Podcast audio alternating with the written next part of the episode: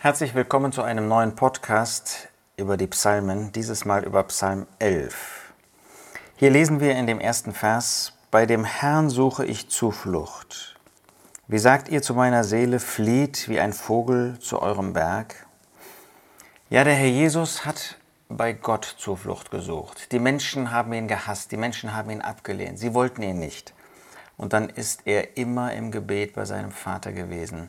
Er hat sich nicht öffentlich aufgelehnt gegen das, was die Menschen ihm getan haben.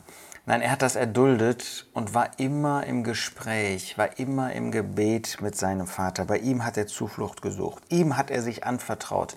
Ihm hat er seine Empfindungen gesagt. Da ist er ein wunderbares Vorbild auch für uns. Wir dürfen zu Gott kommen. Wir dürfen zu dem Herrn Jesus kommen. Wenn wir erleben, dass Menschen uns Feind sind, dass Gläubige uns nicht verstehen und wir das nicht erfassen können, wenn wir einen Weg mit dem Herrn gehen wollen, dann dürfen wir zu Gott kommen, dürfen wir bei ihm Zuflucht suchen. Ja, die Menschen, sie verlachen uns, sie verspotten uns. Wie sagt ihr zu meiner Seele, flieht wie ein Vogel zu eurem Berg.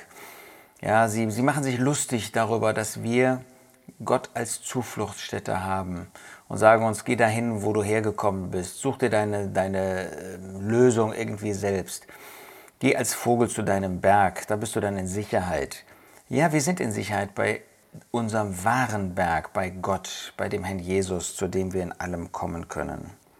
Denn siehe, die Gottlosen spannen den Bogen, sie haben ihren Pfeil auf der, auf der Sehne gerichtet, um im Finstern auf die von Herzen Aufrichtigen zu schießen.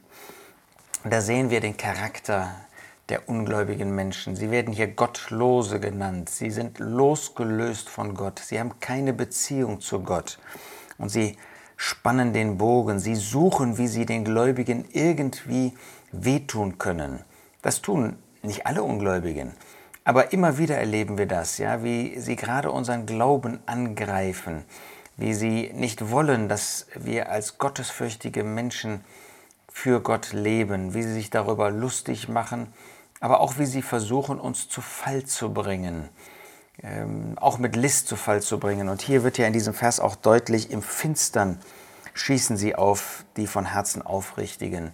Das haben sie bei dem Herrn Jesus getan. Sie haben diese Attacken hinten herum äh, sind sie gefahren. Sie haben im Verborgenen sich miteinander abgesprochen, haben versucht, ihm eine Falle zu stellen, zum Beispiel die Sadduzäer, wo sie diese Frage da gestellt haben mit der Frau und ihren, äh, ich glaube, sieben Männern. So sind diese Menschen, so haben sie versucht, den Herrn Jesus, den in Wirklichkeit von Herzen aufrichtigen, umzubringen. Ja, das war er. Er war in jeder Hinsicht der Aufrichtige, er war der Ehrliche, er war der, der Gott zugewandt war, der in seinem Herzen transparent war und der in seinem Herzen nur durch Gottesfurcht geprägt war, nur das Gute der Menschen wollte. Ja, er ist unser Vorbild darin. Wir müssen uns fragen, ob die Menschen uns nicht oft zu Fall bringen, weil unser Herz eben nicht aufrichtig ist, weil unser Herz eben nicht einfältig ist, in dem Sinne, dass es nur auf den Herrn Jesus ausgerichtet ist, dass nur der Herr Jesus in unseren Herzen ist. Bei ihm war das so, dass er nur für Gott lebte, dass er nur das tat, was Gott verherrlicht hat. Aber die Frage ist, wie das bei uns ist. Wenn die Grundpfeiler umgerissen werden, was tut dann der Gerechte? Ja, das war bei dem Leben des Herrn Jesus wirklich so. Auch wenn es ja hier eigentlich um den Überrest geht, mit dem sich der Herr Jesus eins macht, so dürfen wir doch sehen, dass die Grundpfeiler umgeworfen wurden, umgerissen wurden. Die Grundpfeiler der Regierung auf dieser Erde, sie wurden umgeworfen, sowohl im Judentum, dem Gott ja eine gewisse Regierung inmitten des Volkes gegeben hat, den Führer, den hohen Priestern, dem hohen Priester zum Beispiel und auch denen, die Verantwortung im Volk trugen, aber auch den Nationen. Wie ist der Gerechte dort verurteilt worden? Ist das nicht ein Umreißen der Grundpfeiler? Wenn wir an das Volk Israel denken, wie sie versucht haben, falsches Zeugnis gegen den Herrn Jesus hervorzurufen und der eigentlich der Richter, der Urteil fällen sollte, hat sich äh, vorne angestellt, um Böses gegen den Herrn Jesus zu ersinnen. Da sehen wir, wie wirklich die Grundpfeiler umgerissen wurden. Was tut dann der Gerechte? Der Herr ist in seinem heiligen Palast, der lebt in Gemeinschaft mit Gott. Er lässt die Menschen tun, ihren Hass ausführen und der Gläubige ist in Gemeinschaft mit Gott. So hat der Jesus gelebt. Er lebte im Haus Gottes, in dem heiligen Palast. da wo Gott regiert. Er übergibt sich ganz seinem Gott und Vater. So hat der Jesus das getan. Petrus bezeugt das in 1. Petrus 2, dass er sich dem übergeben hat, der gerecht richtet. Das wollen auch wir tun. Wir können die Bosheit dieser Welt, die können wir nicht vertreiben, die können wir nicht austreiben, die können wir nicht zu nichts machen.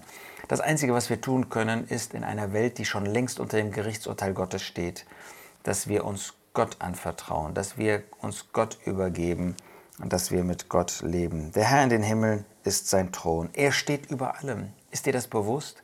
Dass er wirklich über allem steht und dass nichts in dieser Welt passieren kann, was ihm aus den Händen gleitet. Er steht hinter allem. Ähm, nicht, dass er für die Bosheit des Menschen, der Regierung und so weiter verantwortlich ist, natürlich nicht. Aber er steht über allem und er weiß, was passiert. Und in allem hält er die Fäden in seiner Hand und führt das zu einem guten Ziel. Und bei ihm sind wir an der richtigen Stelle, wenn wir uns ihm anvertrauen. Seine Augen schauen, seine Augenlider prüfen die Menschenkinder. Er prüft, was in dem Herzen des Menschen ist, ob da irgendetwas doch noch ist, was Gott sucht. Der Herr prüft den Gerechten, aber den Gottlosen und den, der Gewalttat liebt, hasst seine Seele. Ja, er prüft uns. Er hat den Herrn Jesus geprüft. Er hat geprüft, nicht weil er das nötig hätte, der Vater wusste, dass der Jesus vollkommen war, aber er prüfte den Herrn, um uns deutlich zu machen, dass er wirklich der Vollkommene ist. Es gab keine schwierige Situation, in die der Herr Jesus nicht gekommen ist. Es gab keine hassvolle Situation von Seiten der Menschen, die der Herr Jesus nicht erdulden musste. Brutalität in äußerer Hinsicht, List in innerer Hinsicht, ähm, Ablehnung, Einsamkeit, alles das hat der Herr Jesus ertragen. Gott hat ihn geprüft, den Gerechten. Aber den Gottlosen und den, der die Gewalt hat, liebt, hasst seine Seele. Auch uns prüft er. Und da ist die Frage, ob wir dem Herrn Jesus nachfolgen, ob wir solche sind, die wirklich auf den Herrn Jesus sehen und ihn nachahmen, wie er treu gewesen ist. Denn gerecht ist der Herr, Gerechtigkeiten liebt er, sein Angesicht schaut den Aufrichtigen an. Lasst uns immer daran festhalten, dass Gott in seinem Urteil absolut gerecht ist. Das war ein Blick auf den Herrn Jesus. Das schien eine Zeit lang nicht so. Als er den bösen Menschen ähm, zuließ, das Böse zu tun, da schien es so, als ob er nicht gerecht ist. Aber er hat den Herrn Jesus aus den Toten auferweckt. Er hat deutlich gemacht, wer der Gerechte ist und dass er absolut den belohnt, der ihm treu ist. Das wird er auch bei dir tun.